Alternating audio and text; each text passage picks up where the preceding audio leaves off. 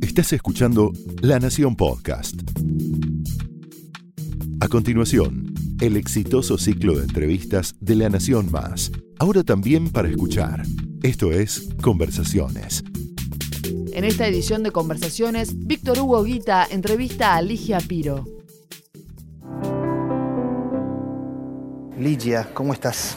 Tanto tiempo. ¿Dije bien? Ligia. Ligia. Ligia. No es Origen griego, ¿no? Sí. Una, una sirena. Sí, por eso, por eso. Amante de la música o algo así. Leí esa historia. Algo parecido a eso. Sabía que quería decir sirena, ¿no? Ajá. No sé si amante de la música, Mm. pero como las sirenas, viste que eh, mitológicamente se sabe que cantan y que ensordecen Mm, con claro. esas voces. Espero que no sea mi caso.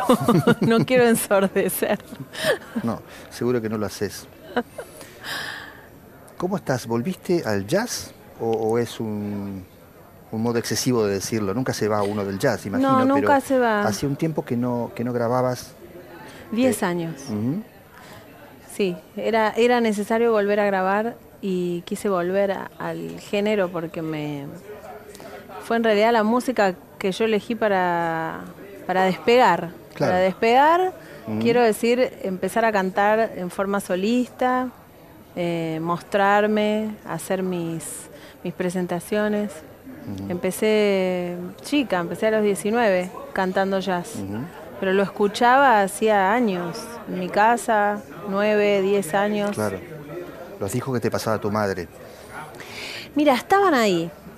Eh, el material estaba todo ahí. Yo no, no tenía una guía que me dijera escucha esto, escucha esto. Estaban ahí. A mí me llamaban mucho la atención las tapas de De los, los viejos vinilos, claro. de los viejos vinilos. Mm. Eh, así como me llamó la atención un disco de Tom Jobim y Elis Regina que se llama Elis y Tom, que es uno de Mm. Los discos de cabecera que me fascinan. Y ahí empezó tu vínculo con la bossa nova. Sí, Claro. un poco más tarde Mm. por ahí, pero con el jazz también, Billie Holiday y Ella Fitzgerald tenían como unas tapas de colores esos discos. hermosas. Como, como pinturas eh, o imitando las pinturas de Andy Warhol. Entonces ya me fascinaba eso y como mi, ab- mi abuela me había regalado un tocadiscos, los llevaba a mi habitación y eran discos que me, que me los quedaba, sin que nadie se diera cuenta. Lo cual era bastante raro en una familia de músicos, ¿no? No, no es raro que en una familia de músicos haya tanta música. Lo No, que no, es no raro, lo que es raro y que todo el mundo piensa que se escuchaba tango. Claro. Y sin embargo, no. Se escuchaban otras músicas. Mm. Cosa que veo que hoy pasa en mi casa. En mi casa yo no escucho jazz. O sea, salvo cuando tenga algo Ah, material para estudiar y en Mm, mirá. general en el auto, cuando voy sola. Y ahí como elijo mis, mis músicas predilectas. En mi casa hay con la música del momento, ¿no? Mm. Lo que tiene que ver también con mis hijos. Dijiste en algún momento a propósito del auto que en el auto es donde más música escuchás Sí. y que a veces inclusive estudiás. Son los En- momentos donde estoy sola, generalmente. ¿Qué quiere decir estudiar música en el auto? Contame cómo funciona eso. ¿Qué, en Mira, en, e- en este periodo, por Mm. ejemplo, donde estoy estudiando el material que voy a presentar en el Coliseo, Sí. eh, tengo el disco que grabé puesto desde el momento de las mezclas, cuando... ¿Qué es este? Sí, Bonita tapa, ese disco, además. sí, es lindo. A mí me gusta, me gusta mucho. Me gustó trabajar esto, todo este disco, la estética, todo. Eh, y el disco está puesto en el auto. Entonces, ya sea porque de la mezcla hay que elegir cosas para la masterización y dar indicaciones y como ir purificando ese sonido que uno quiere lograr, lo, es, es parte de la escucha diaria del auto. Y ahora que lo tengo que mostrar y presentar también, tengo que volver a recordar todo eso que grabé y cómo lo voy a cantar y cómo... Y, y cuando escuchás en el auto, que me parece una escena hermosa y quiero meterme un poquito ahí, ¿en qué detalles técnicos te detenés? ¿Qué es lo que vas buscando en esa purificación del Inflexiones vocales, Ajá. ¿por qué hice eso? Uy, lo podría haber grabado de vuelta o no. eh, descubrir que esa canción que la grabé de tal manera la puedo ir cantando de otra y voy armando voces arriba. Eso es algo que me divierte y que, Mm. y que estoy haciendo ahora porque, porque en escena hay arreglos vocales. Va a haber una, una coreuta conmigo y, las voces las voy metiendo yo. las voy creando, voy armando. Ese juego, tengo que estar sola para hacerlo, tengo que estar... Por supuesto voy compenetrada en dónde voy a dónde, y cómo manejo, porque si no Imagino, tendría claro. multas. Pero si la situación me, me- me- me detiene en, en el tiempo, paro el auto y me detengo un segundo a escuchar determinadas cosas. Te propongo un pequeñísimo juego, no, no, no es riguroso, por supuesto. Dale. Cualquier amante del jazz sabe que esta es una falsa oposición. ¿La perfección técnica de Ella Fitzgerald o la expresión honda y avasallante de Billie Holiday? No, un poco de cada una. Mm, El color de la voz de Ella Fitzgerald, que me cautivó desde un primer momento. Lo mismo que me pasó con Julio Sosa, con esa voz particular y ese color particular que de- define a un cantante, ¿no? El color, por lo cual vos descubrís que es ese y no otro, ¿no? Y la voz desgarradora y expresividad de Billie Holiday no lo cambio tampoco por nada, ¿no? Me parece que es un conjunto de ambas que, que me fascinó para, para llevar a cabo esto también. Y por allí se debe colar eh, Sarah Vaughan, seguramente. Menos, menos, me, me encanta, pero me cautivó menos. Y me gustan las voces más antiguas que las, que las nuevas. Me encantó la de Amy Winehouse. Mm, claro. Duró poco, pero me cautivó, me gustó. Haces en este disco un- una incursión en el soul. Hago un tema de Amy Winehouse Claro. que me gusta mucho. Quise hacerlo porque yo soy de la idea de que no hay que quedarse con las ganas de cantar nada que uno quiera. Aunque vos, eh, viste que en el país, en este país te encasillan, sobre todo a los músicos, ¿no? Los tienen que meter como en un lugar, en un lugar de, de- de- de- género musical. Ca- Este canta tal cosa, el otro canta tal otra. Y yo siempre de, de mente fui un poco más abierta. Me- sabía que empezaba por el jazz, pero yo no sabía dónde iba a terminar. Y de hecho, mis conciertos hay mucha música diversa, hay géneros musicales que se empiezan a entrelazar. Siempre encuentro un hilo conductor que hace que, que la música yo pueda transmitírtela toda, como, como me gusta a mí. Así como me gusta sacar un disco, porque todavía soy del disco, me gusta el disco. eh, así como soy de cambiar y ahora quiero escuchar este, quiero escuchar esto, quiero escuchar esto, en los momentos que puedo, quiero transmitirlo de esa manera, porque me parece que es menos, menos aburrido por ahí o, o- o más divertido, mejor dicho. Te- ¿Tenés padres músicos? Sí. Eh, Por, por si algún distraído anda por ahí, Susana Rinaldi es tu madre, Osvaldo Piro tu padre. Pero naciste en una familia de músicos porque hay tíos, abuelos. eh, ¿cómo, eran las reuniones familiares? ¿Cómo eran las Abuela que cantaba, abuela materna que cantaba en casa, eh, con una voz hermosa, hermosa voz la de mi ¿Qué abuela. cantaba? Tangos, Ajá. con- en la onda de Libertad Lamarque. eh, Y las Navidades, Mercedes los cumpleaños se cantaba un montón, imagino, o, o no tanto. ¿Sabes dónde se cantaba mucho? Y lamento que se haya perdido esa, esa impronta en mi casa. Era siempre eh, fomentado por amigos. Amigos que, estaban, que venían de afuera y decían, bueno, ahora este, alguien va a tocar esto, o vamos a hacer tal cosa. o- eh, y eso era muy divertido, y era muy lindo. Nosotros, mi, mi hermano, mis primos, siempre estábamos ahí, éramos chicos. Ahí es donde empezamos a mostrar nuestras aptitudes musicales y cantables. Eh, Es ahí donde uno empieza a probar, ¿no? Y, y es ahí donde quizás eh, el mismo entorno familiar y, y de amistad como que te da la venia para que eso pueda continuar. Claro. Y ahí uno va, creo que así fue, va tomando confianza y eso también es bueno que pase. ¿Qué edad tenías cuando, no sé si tus dos padres o uno de ellos estaba en Magoya, era un café concert en Mar del Plata? Eh, mis padres, no, no, yo no había nacido cuando se inauguró Magoya, en el 69. Mis padres se casaron y enseguida eh, pusieron el boliche, porque se llamaba así, el Café Concert Magoya, Claro. en Mar del Plata, Sí. y se fueron a instalar allá. Eh, después nací yo, después nació mi hermano.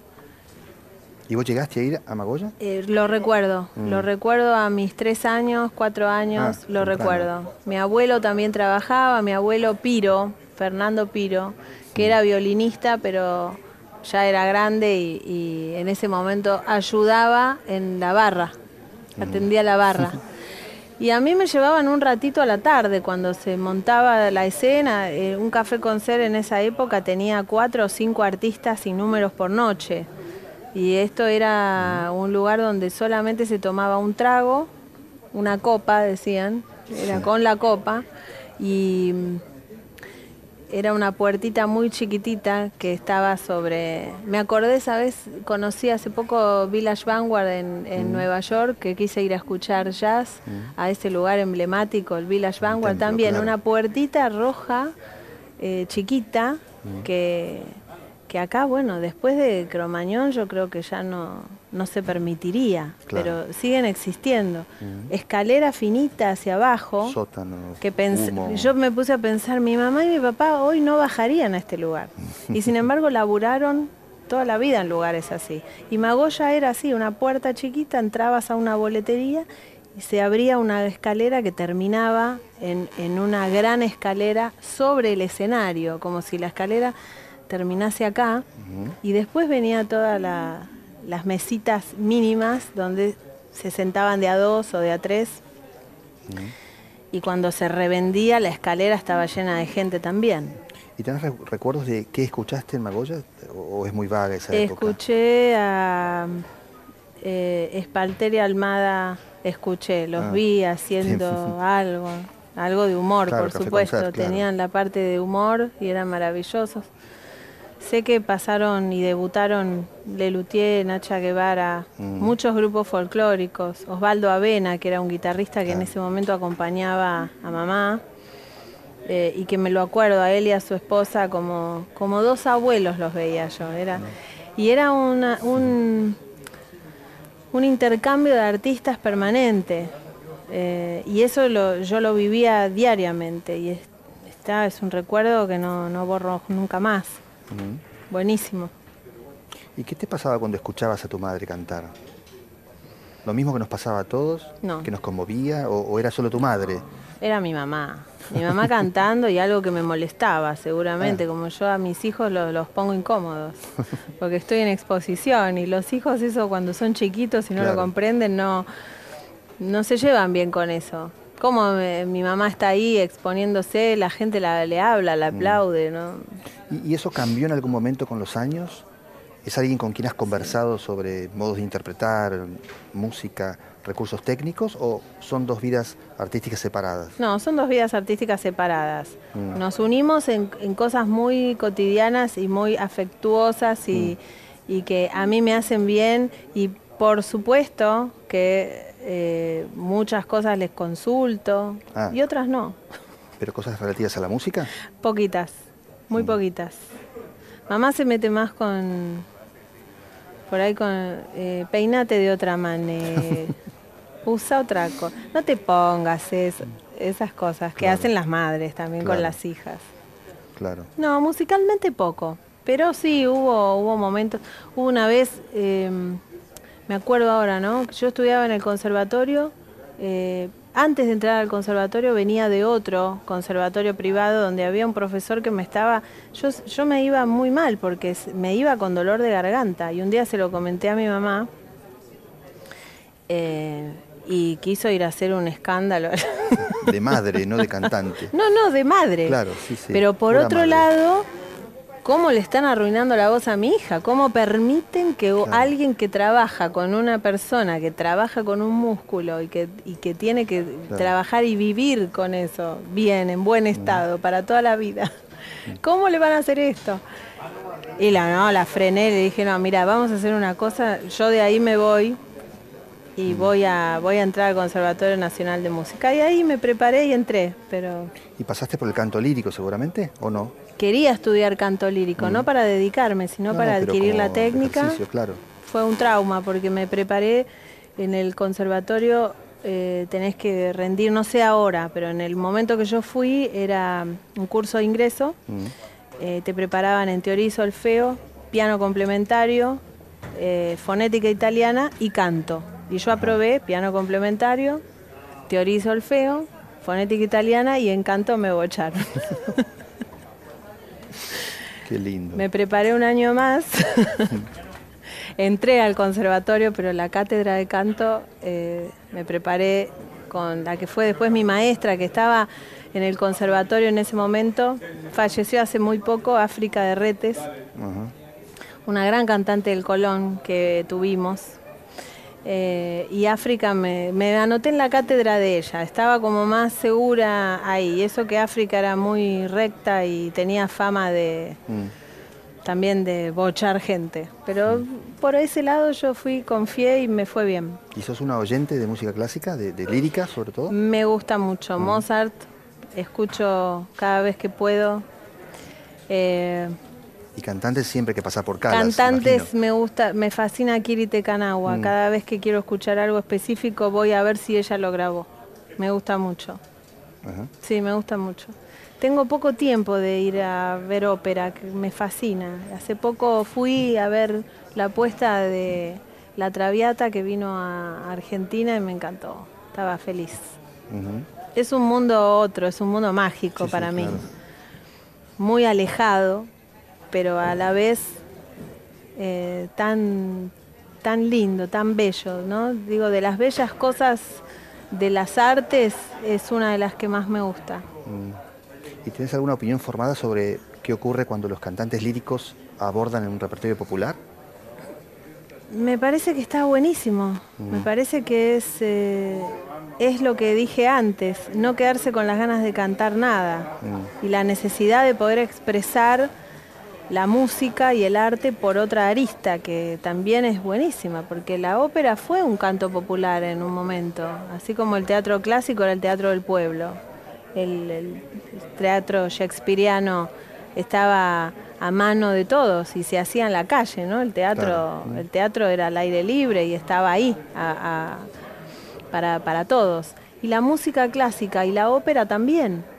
Después con los años fue como corriéndose a una cosa más elitista, que también pasa un poco con el jazz y a mí no me gusta mucho, porque creo que discrimina el oído de la gente.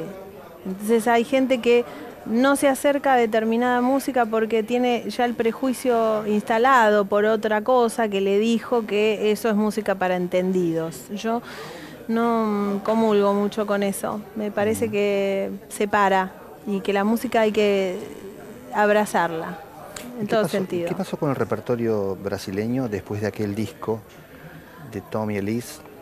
¿Cómo fue ese vínculo?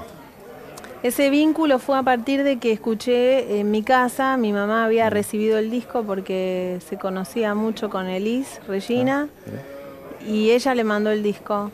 Em, y ella puso el disco en mi casa y apareció Aguas de Marzo y fue maravilloso. Nunca había escuchado bossa nova, yo era muy chica y me, acuerdo que ese ritmo que apareció y esa forma de describir algo que yo no entendía, pero sabía que estaba, estaban describiendo una lista de cosas dentro de una música que me fascinaba, eh, me prendió para siempre. Después, años después, entendí que estaba conectado con el jazz, la bossa nova hoy está, hoy hace mil años, pero hace eh, Stan Getz, eh, mm. John Gilberto, después Frank Sinatra y Jobim, como que hicieron conexiones con el jazz y la bossa muy interesantes que quedaron para toda la vida. Mm. Y Elise sigue siendo la madre de todas.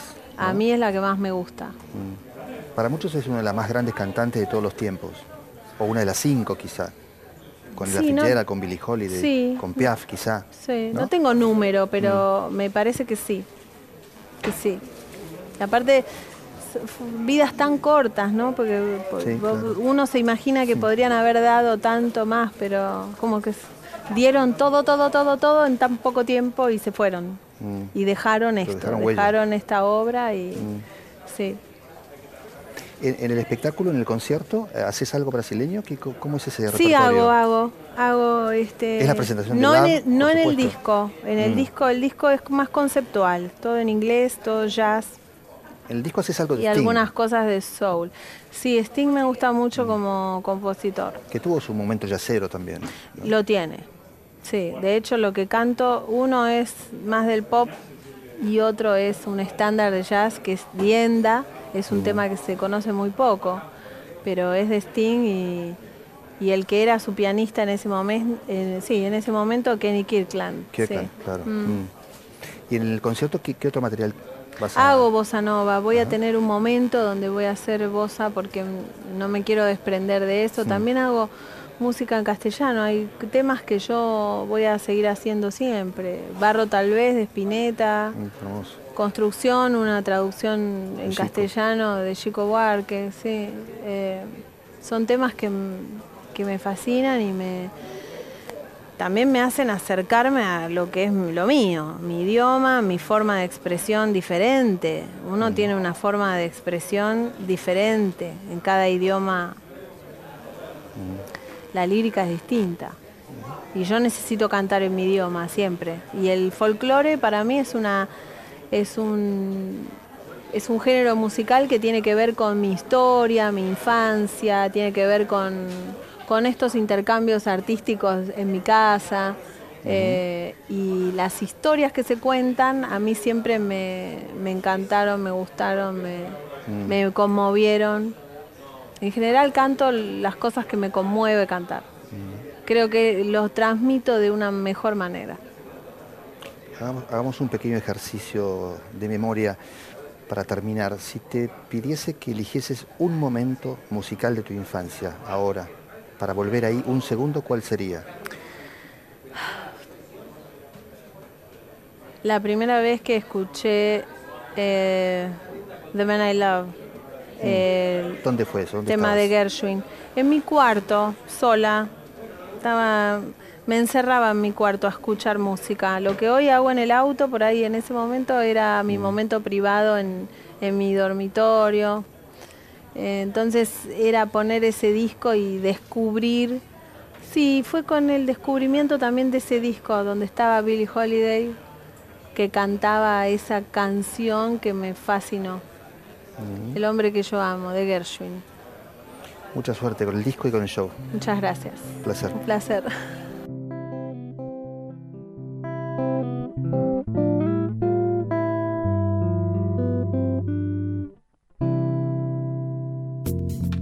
Esto fue Conversaciones, un podcast exclusivo de La Nación. Escucha todos los programas de La Nación Podcast en www.lanacion.com.ar. Suscríbete para no perderte ningún episodio. Estamos en Spotify, Apple Podcast, Google Podcast y en tu reproductor de podcast favorito. Seguí escuchando La Nación Podcast.